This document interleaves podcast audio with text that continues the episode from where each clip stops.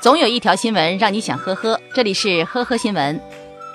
二零一八年九月，河北张家口的柳先生在某建材城院内遇到了一只狗。他说，狗当时没有牵引绳和号牌，大多数商户都关了门，他就先把狗领回了哥哥家寄养。第二天，派出所通过视频找到他，哥哥却让狗走失了，全家找狗半个月没有结果。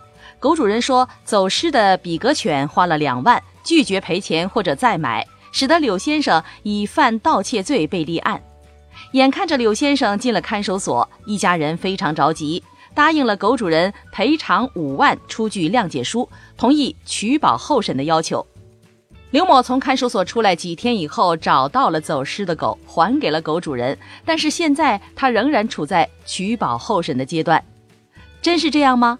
狗主人说，该男子此前两次前往他家的店铺打探狗的情况，并被监控拍下了偷狗的全过程。你觉得警方会随便的拘留人吗？我把监控录像都提供给警方了。近日，在贵阳打工的重庆璧山人沈婷接到了来凤镇奎塘村老家哥哥的电话，说是他家老屋被施工队给拆了。心急如焚的沈婷立即跟老婆包了一辆车赶回老家。到了村里一看，自家那一百多平的老屋已经化为了一片平地。沈婷赶忙报警，并找到了施工方，要求给个说法。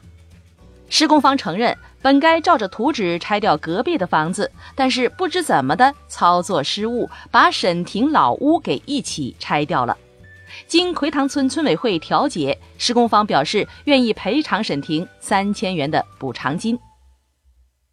近日，湖南湘潭的一对夫妻因子女教育问题发生争执，妻子一怒之下将丈夫的手提包扔出了家门，没想到手提包里装有价值二百七十九万元的现金支票和承兑汇票。后来，夫妻俩四处找寻无果，甚至找到了垃圾场进行翻检。最后只能求助警察。随后，警方追踪锁定了三位拾荒者，然后一一上门询问。随后，带着失主来到最后一位拾荒老人家中，找到了失物。一月十二号中午，四川宜宾某派出所来了一位大妈报案，她称自己被男老乡以打工的名义骗出来，没想到是要将大妈骗出来嫁人。大妈现在身无分文，无处可去。民警查证后发现，大妈已经六十一岁高龄。大妈说自己一直独身，根本就不想嫁人，更没有想到嫁这么远的地方来。想不到那个老乡听到龙大妈这么一说，竟然找机会偷偷的跑了。目前，大妈已被送到救助站。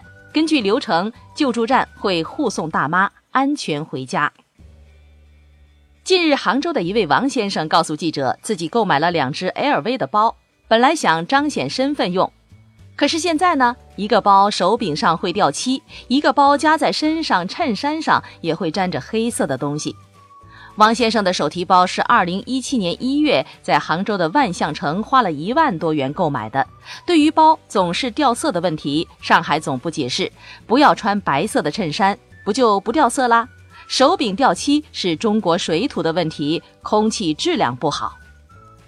感谢收听今天的呵呵新闻，明天再见。本节目由喜马拉雅和封面新闻联合播出。